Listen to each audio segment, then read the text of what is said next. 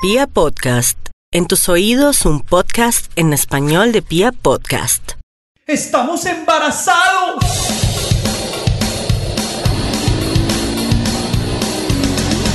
Los pañales, la comida, las pataletas, el jardín, el colegio, la primera adolescencia, la segunda adolescencia. la carrera, ¡no!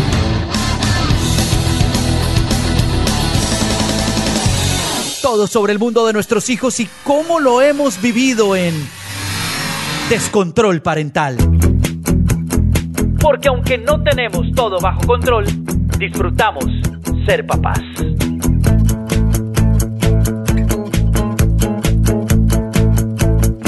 Hola, hola, ¿cómo van todos? Para algunos buenas noches, para algunos buenos días, dependiendo de la hora, del momento, del lugar en el que estén oyendo este podcast, sobre todo para la mamá que en este momento está lactando. Porque este podcast, este capítulo especialmente es para las mamás que están lactando. Y yo creo que muchas de las cosas que vamos a hablar acá con Paola, hola, Hola, Paola, hola. y con José Luis, Hola, hola. yo ojalá hubiera tenido este programa realmente en el momento de la lactancia. A mí me hizo mucha falta eh, consejos, voces, ayudas. Para mí, debo confesar aquí, compañeros, se los digo, me dio durísimo la lactancia materna. ¿Sufrido? Sufridísimo, porque todo el embarazo fue maravilloso. Es- no vomité en ningún momento, nunca se me hincharon los pies, uno que otro calambre, pero fue maravilloso. Y yo dije, maravillosa. Ya, la así. maternidad es en coche, vamos todos volando. Y cuando llegó la lactancia materna, me estrellé, me di contra la pared, lo debo confesar. Entonces tengo aquí en este capítulo muchas cosas que contarles sobre lo que me pasó a mí, cosas que leí que me ayudaron y ahorita antes de entrar a, al programa aquí a grabar, eh, Paula me estaba contando también unos tips maravillosos que ojalá yo lo hubiera tenido en ese momento. Entonces, pues arrancamos. ¿Cómo arrancamos? ¿Cómo arrancamos? Pues, Pau, ¿cómo te fue a ti? A mí me fue fatal. ¿Cómo te fue bueno, a ti? mi experiencia fue maravillosa. El embarazo sí fue un poquito sufrido, sí tuve mareos, los últimos meses fueron difíciles, pero la lactancia, la verdad, para mí fue muy fácil. Creo que fui muy bendecida en ese aspecto. Bendecida, eh, afortunada. Bendecida, afortunada. Guerrerita de Dios. Guerrerita de Dios. porque no tuve el sufrimiento de todas las mamás de pezones sangrando, Sí, de duro. que el niño no, ah, No tiene buen agarre, que no lo sabe succionar. La verdad que fu- fui afortunada con mi hija y con mi cuerpo porque nos entendimos bien, Con pero las dos, también con Manuel y con Gabriela. con las dos. Maravilloso. Con las dos me fue muy bien. Fui muy lechera, muy, muy, muy. Yo llené un congelador con mi primera hija porque era, no comía tanto, entonces yo llegué a llenar todo el congelador, no podía tener nada porque fue solo leche. Qué maravilla. José, ¿a ti cómo te fue con la- ¿Tú qué tal? ¿Lechera o no lechera? Sí, a Manea le fue muy bien. muy ¿Te bien. dolió o no? No, sabes que no. Le, le fue, fue muy parecido a, a Pau porque a ella le fue súper bien. Hasta el punto pues que ya le tocaba con la máquina sacarse porque daba demasiada leche y eso era por horarios, ¿no? Eso Sí, sí, como sí. que empieza, ah, me está bajando y el- e- esa frase era, me está bajando, me está bajando. Entonces iba a la máquina, sacaba, congelaba también. Era muy, muy, muy buena, muy, le fue muy bien. Fue una buena experiencia para ¿Y tú ella. cómo participabas en ese proceso? ¿Participaste en algo o excluido? Lactancia, mamá, bebé y ya. Según la necesidad, según la necesidad, ¿Qué por ejemplo, hacías tú? obviamente había cosas que, que, que ella tenía que salir, entonces yo cogía, aprendí a coger la bolsita, a ponerla al baño de María, A a descongelarla. descongelarla y todo eso, la típica prueba de que uno veía en las películas y que ponía la gotica en la mano y Ya. así estaba caliente. O sea, pero una pregunta. leche materna de Manuel. Obvio. Mientras tu esposa estaba lactando ahí con, con tu hijo, tú, ¿cuál era tu posición? ¿Tú qué hacías en ese momento? O sea, respirabas. Barra. Le daba ánimo. ¿y cómo te sentías tú como papá? No, como realizados, o sea, ver eso o sea, va a ser algo... Te una sentías frase parte como del muy- equipo. Sí, sí, sí, sí, sí, Sí, no Sin estar participando sí, ahí sí, en ese momento, solamente están viendo. Y decía, no, qué verra que Era el porrista. Porque Era el porrista del equipo. me- Claramente válido, una previa, necesita. una previa antes, Sí. y era uno, esos nervios, porque uno oye que la mastitis, que, Ajá. ta, Sí, que sí, este sí. tema, que, que alérgicos a la leche, que entonces que toca leche por de fórmula. entonces, Sí, sí, sí. Entonces como que uno se llena de tantas cosas, tantas Pero cosas. a entonces, ¿sabes que, Oyéndote a ti, pienso que es un tema de actitud también, el, el papel del papá. Porque conozco muchos amigos hombres que se sintieron súper excluidos en ese momento, como que Claro. no se sintieron parte de, Pero tú es que estuviste además- ahí.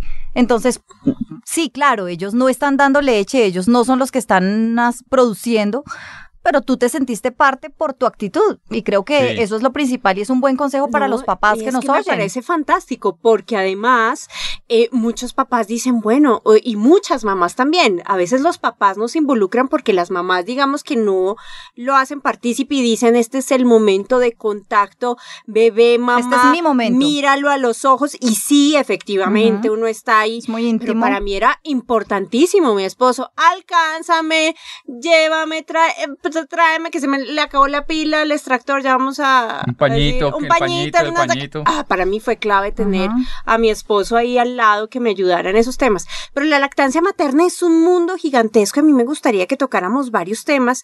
em, pues no, para ponernos técnicos, obviamente, porque aquí es eh, mucha pasión eh, y más de nuestras experiencias que otra cosa, pero por ejemplo, la OMS eh, da muchos consejos y habla de la importancia de la lactancia materna. Esto no es para ponernos fanáticos, lactancia materna forever y si no lactamos, eh, le estamos haciendo un daño a nuestro hijo tampoco, ¿no es cierto? Pero, en, pero, pero sí es importante eh, algunos temas que, que nos trae la OMS, por ejemplo, Cuéntanos. por ejemplo, entonces yo les digo, eh, hay un desequilibrio en el mundo también en el tema de pobreza y riqueza reflejado en la lactancia materna, ¿no? Entonces vemos que a nivel mundial más de 155 millones de niños menores de 5 años sufren retraso del crecimiento porque no tienen lactancia materna. Pero eso quiere decir que hay, hay un grupo también poblacional que no tiene acceso, digamos, a, a la leche de fórmula, que son carísimas, ¿no?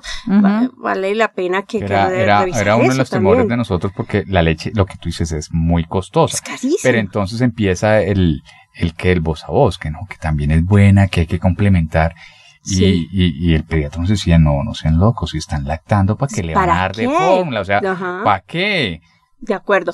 Pero yo debo confesar que a mí en ese tema eh, me, me ayudó. Yo tenía mi tarrito ahí porque yo, a diferencia de Paola y de manera lo que cuenta José, no fui tan, tan, tan vaca Lechera. lechera, sí. Entonces tenía mi tarrito y, y la, y yo, hubo un momento, yo me estresaba mucho y hubo un momento que me relajé. Yo decía, si la próxima toma no doy, pues le doy un teterito de... Y eso me ayudaba a relajarme y con esa relajada ya la siguiente toma el bebé fresco y, y todos frescos, pero... Es que yo siento que el tema de la, de la leche materna, de la lactancia, se ha vuelto como todo, se te vuelve una presión, como casi todos los temas en la maternidad. Yo creo que, ¿cuál es mi experiencia? A mí me fue muy bien, no fue doloroso, fui muy lechera y estuvo muy bien. Pero pues hay mamás que no pueden, hay mamás que no son tan lecheras, hay mamás que solo pueden un mes. Y yo creo que tiene que dejar de ser tan sufrido como que nosotras las mujeres tenemos concebida una idea y es que como que todo para que sea válido tiene que ser sufrido. No, claro, no. Y siento que la, la lactancia especialmente se ha vuelto un tema porque lo he visto con amigas, he visto el sufrimiento, veo cómo sufren, eh, Y si es no, ese dolor no y, hay, hay, hay unos que les duelen muchísimo los pezones, que son 15 días con los pezones sangre, que se mezcla la sangre con la leche, que es un proceso muy doloroso Sí, sí, que sí. ellas ya quieren, pero entonces que tiene que aguantar porque es que tienes que darle la leche. O sea, no está sí, mal sí. también decir, "Mira, sabes que no puedo, no- y no está mal, y, y darle Y si leche, acabó la leche de igual. tarro. Sí. O sea, no pasa absolutamente nada. Que- Para mí, ¿qué es lo importante? Independiente que sea tu pecho, independiente que sea un, un- un tetero que le estás dando, es el contacto físico que tú tienes al abrazar tu hijo, Exacto. al mirarlo a los ojos. Entonces yo creo que, claro, si tú tienes la posibilidad de dar leche materna, perfecto, es el primer camino. Pero si no, tenemos que dejar de sentirnos culpables Total- por no poder hacerlo. O- Oigan, otro dato. El 40% de los lactantes de 0 a 6 meses se alimentan exclusivamente con leche materna. El 40%. O sea, hay una brecha. 60% de las mujeres, por alguna razón, no están pudiendo lactar. Entonces, yo creo que Estos también. son, son datos globales. Datos globales de la OMS, ¿no? Pero Pues, tú sabes que las europeas no les interesa lactar.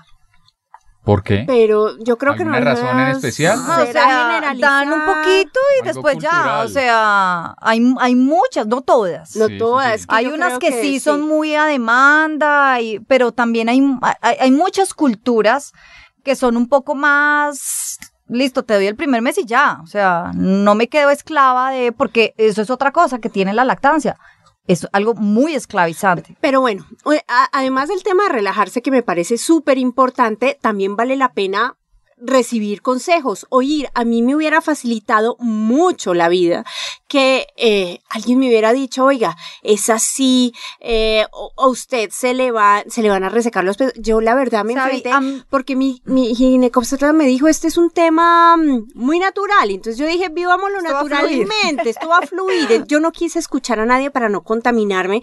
Y al final dije, me hubieran servido dos o tres eh, consejos, mensajes eh, para, para tener una lactancia mm, materna más, eh, más fluida, más Yo tranquila. tuve algunos tips buenos y se los voy a dar que a mí me sirvieron, yo los apliqué y fueron muy buenos. A ver, Pau Tips. Empezamos- Pau Tips. Pero, vea- Primero. vea, pero vea, antes de eso, un compromiso. Pau Tips de ahora en adelante. Listo. Que nos traiga Pau Pau Tips, De siempre. una, de Me una. encanta. Sí, siempre. Pau Tips. Primero, para los pezones, mamás que van a lactar, cuando sepan que están embarazadas, empiecen a bañarse todos los días con estropajo. Pasen el estropajo en el pezón suavemente durante todos esos meses y van a ver cómo la piel del pezón, que es tan delicada, que es la que más sufre en el momento de la lactancia, empieza a hacerse fuerte. Otra cosa que también ayuda a, fortalecer esa piel es exponerla al sol. eh, Pero directo maravilloso. Oiga, pero qué dolor.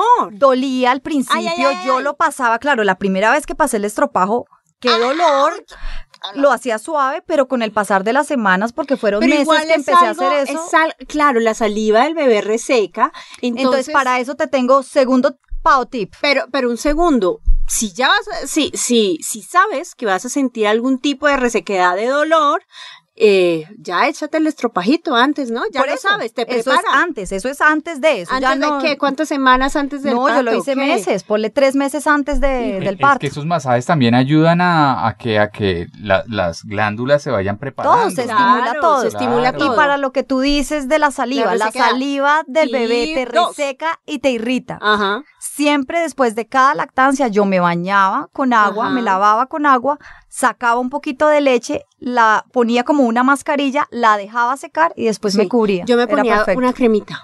Una cremita. Mi crema fue la leche materna, Perfecto. pero siempre lavándome después, quitando la saliva del... Ok. Pau tip número tres.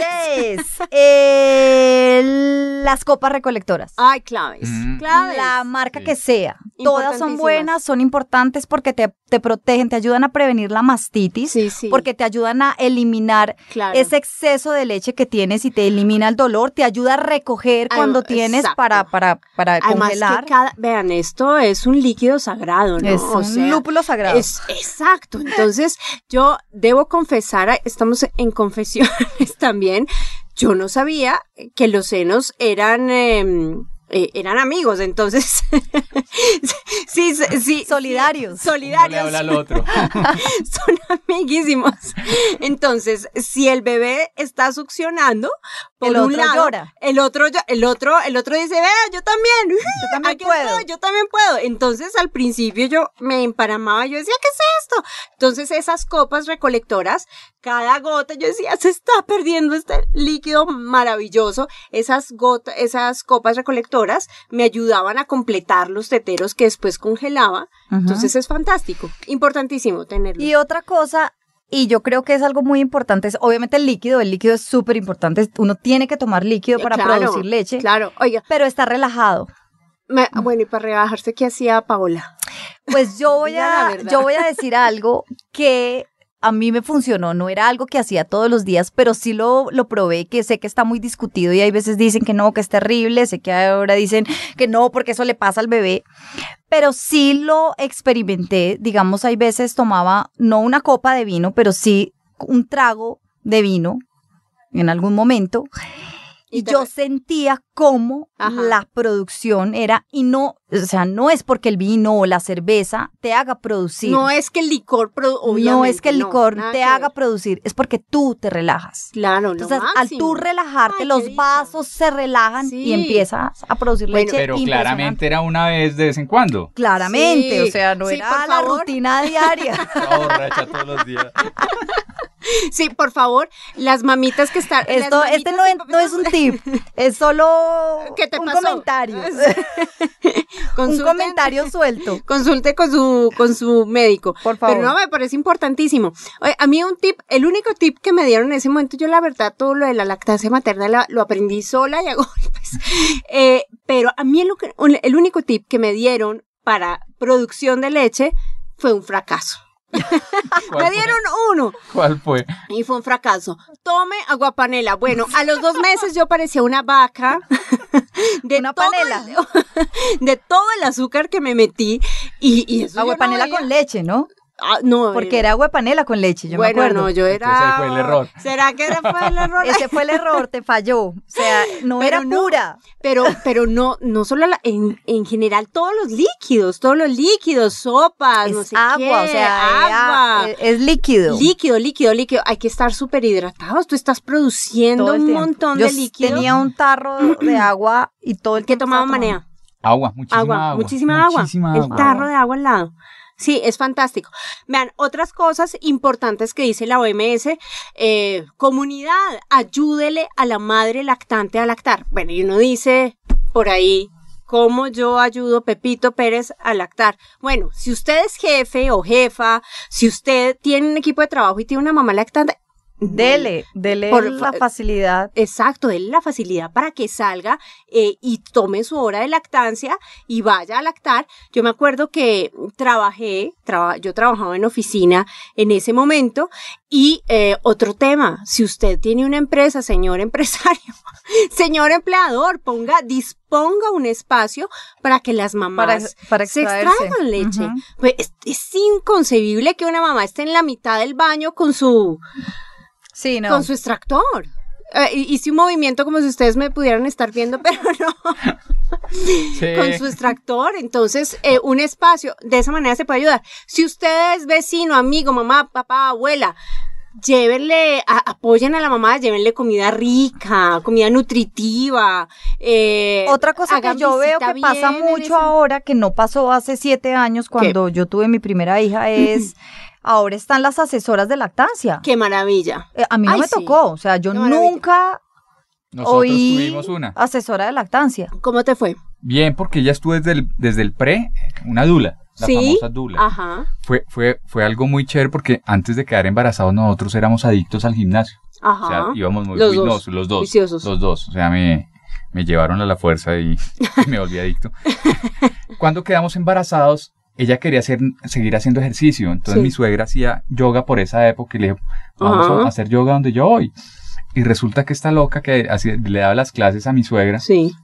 Resultó que también hacía yoga para mujeres embarazadas y Ah, era yo hice dula. eso, qué maravilla. O sea, fue tan Ah, chévere que ahorita sí. mi esposa todavía hace yoga. Ajá. Ah, qué bien. O sea, le quedó gustando hartísimo. Y ella, ella estuvo con nosotros desde todo ese proceso. Desde todo ese proceso haciendo yoga. Ella nos hizo el curso psicoprofiláctico en la casa. Y nos decía, las veces que quieran me llaman. Y entonces allá en el televisor su presentación de diapositivas llevaba el muñeco y el muñeco nos enseñó a cambiar el pañal. Yo le decía, Oiga, pero de las dulas va, tenemos un capítulo, ¿no? Sí, sí, sí, Porque sí, ese es eh, fabuloso Entonces, ese ella fue tema. la que le explicó todo el cuento de, de, de, de lactar y le dio consejos. Y después cuando llegamos a O la sea, fue la casa, asesora de ustedes. Exacto, entonces le decía, Maravilla. coge al niño de esta manera para que puedas, para que tú no te ca No, fue una berraquera muy chévere. Saben que con mi maravilla. segunda hija en Brasil, eh, creo que lo hablamos en algún momento, allá uno dura tres días en el hospital, Ujú. te daban un poco de asesoría. Las enfermeras eran muy diligentes en decirte, cógelo así, intenta Sí, mejor así, sí, ven, te ayudo. Era un acompañamiento que tú te sentías soportada y ayudada. Acá en Sí, Colombia sí. no, no sentí No, pero eso. mira que ahora sí, ahora la- las, bueno, no solo las prepagas, porque la gente dirá, no, es que solamente, no, las EPS también se preocupan muchísimo y le dan una asesoría, eh, a- porque hace poco en mi equipo había un- a- una niña que estaba embarazada y que, y, y, y me ¿Y usted fue buen todo. jefe y la dejó ir a Me lactar tocaba temprano? más o menos sacarla, oiga, ya váyase. Ah, bueno, Muy bien. Me parece clave. Sí, sí, sí, no, fue, en serio, me tocaba así. Ya es hora, a ver, ya Sí, es sí, hora, sí. no, váyase, es que, sí, váyase. es que es un trabajo en comunidad, de Sí, sí, verdad. sí. Ese es un tema muy importante. Oigan, un tema muy, eh, un tema clave también eh, sobre la lactancia es la cantidad de defensas que le pasamos a los niños a través de la leche materna. Yo me acuerdo que a mí me dio una bronquitis brutal, brutal. Y yo decía, Dios mío, el bebé de tres meses, cuatro meses en ese momento, eh, se le va a pegar la bronquitis. Pues les cuento que no le dio nada, no le pasó nada porque claro, yo le pasaba el, el cuerpo está produciendo defensas de la misma enfermedad que yo tenía en ese momento, del virus que tenía en ese momento, y el, y Lucas, sano, mejor dicho, perfecto. Entonces, si usted tiene gripa, no se aleja antes, tráigalo más y, y que succione lo que, lo que más pueda, ¿no? Un tema muy importante. Bueno, y señores, eh, ¿qué otra cosa tenemos para decir sobre lactancia materna? ¿Algún otro tip? ¿Alguna otra, algún otro comentario al respecto? Oiga, yo tengo Yo un quiero, tema. yo quiero hacer un resumen de eso y yo pienso que, como tú decías, es disfrutarlo, como todas estas etapas que siempre que es disfrutarlo, pero tampoco forzar las cosas De como tú acuerdo. decías. De acuerdo. He, he conocido casos de, de, de mamás que entonces que toman la vitamina que para seguir lactando, pero no se dan cuenta que esa vitamina también le pasa por la leche al bebé y que Sí. le- eh, al bebé le puede pues, generar esa vitamina, no lo que le produce a la mamá, sino le puede tener consecuencias al bebé. Sí. Entonces yo creo que no es forzar las cosas, es lo que tú decías. Si no da más, pues no da más. Mira, yo conozco casos de, de, de- de amigas cercanas que ellas hicieron todo un proceso que se conectan una manguera al seno, que viene del tetero para conectar al bebé. O sea, eh, el deseo de querer hacerlo está muy lindo, pero, Pero es necesario pasar por todo ese estrés, por toda esa angustia para eso. O sea, Oigan, pero no, no me han contado ustedes qué máquina extractora usaron. Ah, bueno, la máquina extractora es muy importante y tengo una marca para recomendar que es Medela. Ah, Todos no los productos Igual. de Medela me parecen espectaculares. Yo no tuve la eléctrica, Ajá. sino la manual y con esa Fue manual fantástico. me fue súper bien todo el tiempo. Yo les quiero decir y en que mis dos embarazos. Me, una amiga de mi mamá con la mejor intención me regaló una cosa setentera que era un vidrio, era un envase de vidrio con un De como pedal, una corneta, que es una que- corneta. Que parecía una corneta y en la punta tenía pintada una rosa. Ustedes no saben. Eso duele. Y mira, no me sirvió para nada. La belleza, de verdad, parecía de decoración. Yo lo pondría en un museo, pero me encantó a mí también la, la, la yo usé la, mm, la mecánica, una amiga mía me la regaló. Si usted, esa es otra forma de ayudar. Si ustedes tienen el aparatico, el Pásenlo. motorcito, pásenlo, pásenlo, pásenlo, pásenlo. Reciclemos. Reciclemos y también Ayuda al medio ambiente también. Exacto, ahorita ya pues José que es el super eh, capitán Sí. planeta, eh, lo sabe, pero, pero sí, pasemos, esa es otra manera de ayudar, el manual, el, eso se lava y ya no pasa nada. sí, No, de acuerdo. cierto. Yo todo lo, heredé. Microondas para... Todo. ¿Para qué? Para... La nevera para guardar, eso es fantástico. todo eso es- Oigan, ¿cómo estimulaban ustedes el, a los bebés para que succionaran? Porque generalmente, claro, tú los Masaje. tienes ahí abrazaditos, calienticos en la cobija y durmiendo se quedan foqueados. Entonces, Masaje en la mandíbula. Ah, bueno, yo tuve unas jornadas intensas porque mi hija fue muy baja de peso. Yo, te- yo tuve que hacer jornadas de cada dos horas. duro, yo tenía que contado. Despertarla.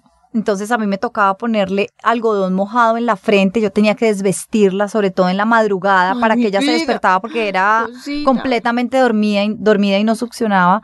Entonces yo tenía que mojarle la frente con algodón, tenía que hacerle masaje en la mandíbula, tenía Sí. que desvestirla, tenía que hacer de todo, mojarle los pies. Era Por una Dios. tortura. Era una tortura, pobrecita, chiquita, sí. Pero bueno, lo- a los que están succionando y, y se van quedando dormiditos, masaje, ¿no? En los Masaje, cacheticos, en empujarles un poquito de pronto el labio inferior para que tengamos eso presente. Oiga, a mí un libro, eh, en, en esa búsqueda de sentirme mejor con mi lactancia que fue compleja, encontré un libro fantástico que se los recomiendo, que es de Tracy Hawk. ¿Ustedes se acuerdan de la niñera experta? Sí. Eh, Sí, bueno, sí, sí. Es fantástica. Ella tiene un libro que se llama Guía Práctica para tener bebés tranquilos y felices. Y saqué cuatro punticos de su capítulo entero de lactancia que se los recomiendo que son, que son los siguientes. Un niño que come bien es un niño que duerme bien y viceversa. Entonces, si su niño durmió bien y si su niño comió bien, entonces puede ser una cosa que funcione. Difiere un poco de eso, pero A mí me funcionó. a mí no. ¿Por qué no te funcionó? a mí. Porque no Claro. todos los casos el niño que come bien duerme bien. Yo- Mis hijas las dos tuvieron temas de pero- sueños, ah. temas de sueño y comían muy bien. Y comía muy bien. Bueno, no, Lucas sí comía y quedaba llenito. Yo personalmente no soy muy crédula de esas reglas generales porque yo siento que cada niño es un mundo.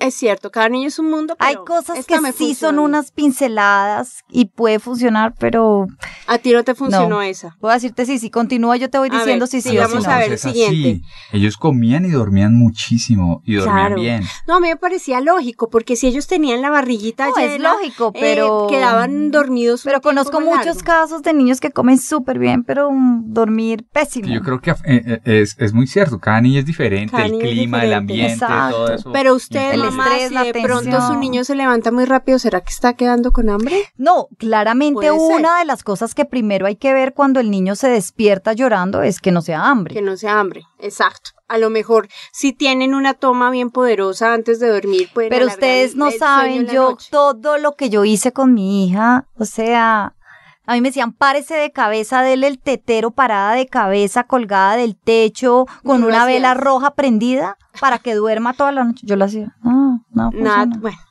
Vamos a ver el siguiente. Si el bebé alrededor o a partir de los cuatro meses, dependiendo del bebé, por supuesto, cada mundo es distinto, deja de tomar tetero, de tomar teta, el bebé está creciendo y tal vez está demandando otro tipo de alimentación. Puede ser, pregúntele a su pediatra. Si a los cuatro meses, de cuatro meses en adelante, él dice, ay, yo ya no quiero tomar, porque hay algunas mamás, oiga, mi bebé tomaba tantas onzas, tres, cuatro onzas, cinco onzas y ya está disminuyendo, puede ser que quiera otro tipo de alimentación para que lo tengamos en cuenta y la gente le pregunte a su pediatra. Decisión, esto lo que veníamos hablando, lactar es una decisión de la mamá, decisión meditada, informada y sin resentimientos de culpa. Ahí, La importantísimo. culpa, dejémosla afuera. Ay, a sí. la culpa en este viaje de la maternidad, si hay alguien que hay que dejar afuera, es a la culpa, Ay, porque sí. nos hace mucho daño como mamás. Cerrémosle la puerta a la culpa, pero para todo, ¿no? Para En todo, todo en todas, en todas las Sí. etapas de, del- de, de nuestros hijos y en nuestras etapas de la maternidad, la culpa siempre va a aparecer. Ay, sí, ya si nosotras desde, sí. desde pequeñitos eh, aprendemos a decirle a la culpa, ¿sabes qué? Cállate, nuestro camino va a ser más fácil. Sí, me parece, eh, y ese es un tema que vamos a hablar yo A mí me costó lágrimas de sangre, que eso lo hablaremos más adelante. La culpa es un, es un, es un, es un tema que La da. culpa es un tema, sí, por ejemplo, las mamás que van a trabajar, que ya, usted fue a trabajar Ay, y fue culpa feliz, para no todo. se sienta culpable, sea feliz. Y el otro es oír el instinto maternal, maternal más que los consejos de las otras De mamás. acuerdo. Eso es lo que siempre hemos dicho desde el capítulo Ese es el que uno. yo más resaltaría de todos. Nuestra, nuestro entorno, nuestra familia es única, cada bebé es único, nosotros somos únicos. Entonces, Y nosotras estamos Clave. dotadas con esa sabiduría maternal. que logramos entender y somos las únicas que conectamos con ese hijo único que tenemos y Exacto. podemos saber cuál es su necesidad. O Bueno. conectémonos más con nosotras mismas y nuestros hijos que con el exterior y eso va Eso a funciona. que, que Ah, funcione Hay más. algo que dijiste y lo repetiste varias veces, Nata, y es pregúntele al psiquiatra. O sea, hay- Al, sí, al, Ah, perdón, pero pregúntele al pediatra. Al Que me psiquiatra también loca, le me puede volví loca con eso. Me volví loca, soy mamá y me volví loca. No, pregúntele al pediatra, porque es que ahora tenemos Google tan cerca, y entonces sí. Tiene fiebre, entonces buscamos no, y no, no. encontramos mil vainas, entonces Es nos- un peligro nos- buscar ahí. Exacto, ¿no? Oiga, por eso ese es otro tema, ¿saben? La búsqueda del pediatra. Yo también tuve mi viaje eh, por como ocho pediatras hasta que encontré al que es. Igual, pasamos por varios. Oigan, qué rico hablar de esto, me desahogué. Tenía, tenía, Tenía eso aquí. tenía atorado el temita de la lactancia aquí. ya creo que voy a empezar a respirar mejor de ahora en adelante. Un beso para todos y nos vemos en otro Hasta la próxima. Chao. Chao. Descontrol parental. Porque aunque no tenemos todo bajo control, disfrutamos ser papás.